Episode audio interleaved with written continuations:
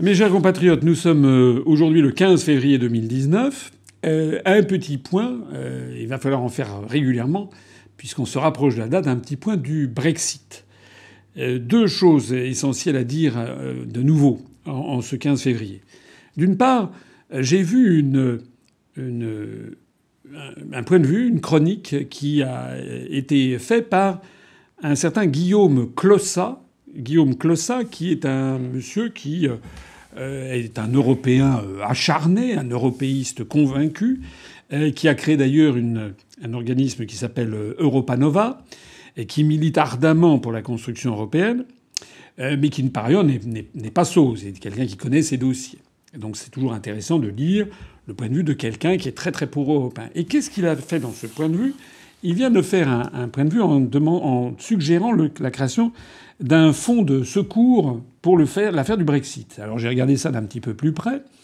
Et qu'est-ce qu'il dit dans ce point de vue qui a été repris d'ailleurs par le journal Le Parisien? Il explique ce que j'expliquais moi-même dans une, dans une vidéo antérieure.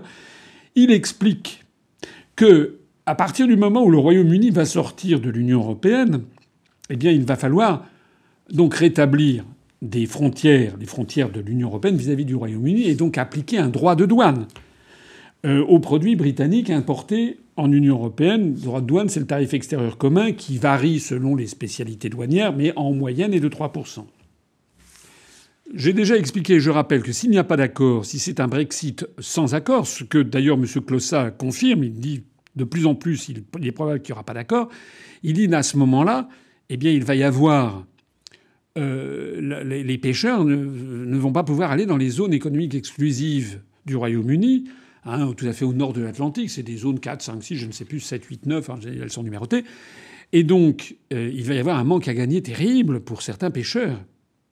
Il risque d'y avoir aussi un manque à gagner pour des professions le long du littoral, pour les professions, pour, un certain nombre notamment de, professions dans le, le, les Hauts-de-France, comme on dit maintenant, euh, l'ancienne Picardie, l'ancien Nord-Pas-de-Calais.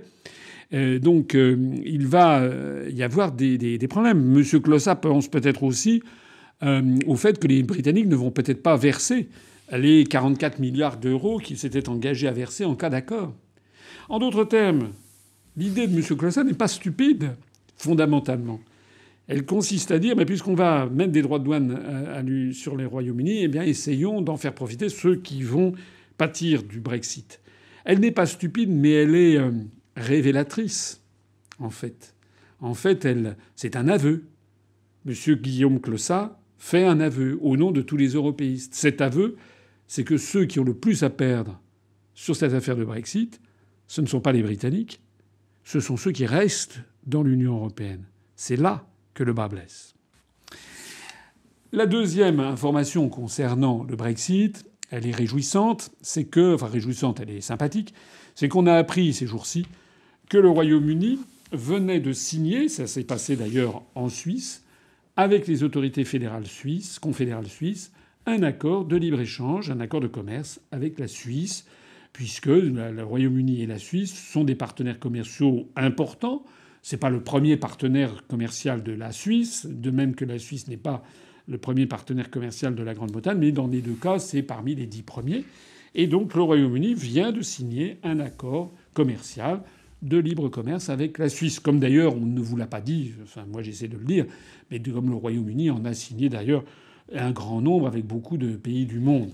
En d'autres termes, le Brexit se déroule bien et quand vous écoutez ce que disent les autorités suisses, bah, ma foi, les autorités suisses ne s'offusquent pas que le Royaume-Uni sorte de l'Union européenne, puisque la Suisse n'y est pas.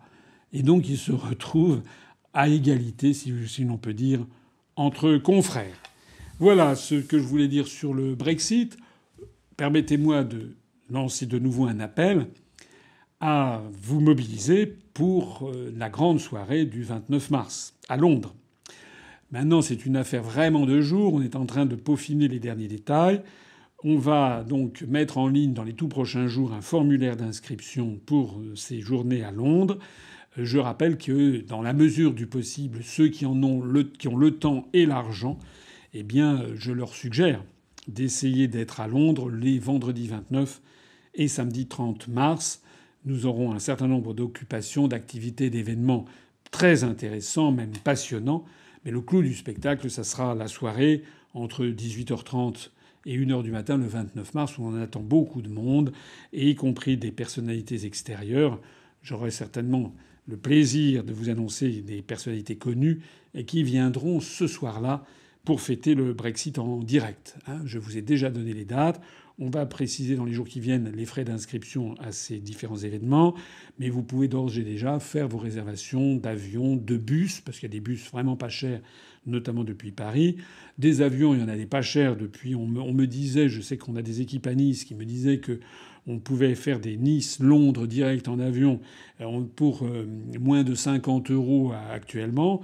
Alors il faut y ajouter peut-être les frais de, de, bagages, etc. Mais euh, et c'est l'aller simple. Mais c'est vraiment, ça reste des domaines quand même assez assez faciles.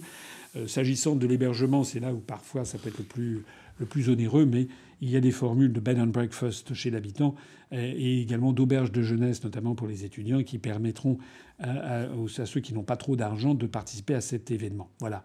En attendant, nous sommes là du côté des Britanniques. Nous fêterons les 12 ans de l'UPR sur place et nous fêterons, je l'espère, non seulement le Brexit, mais également les perspectives du Frexit. Vive la République et vive la France.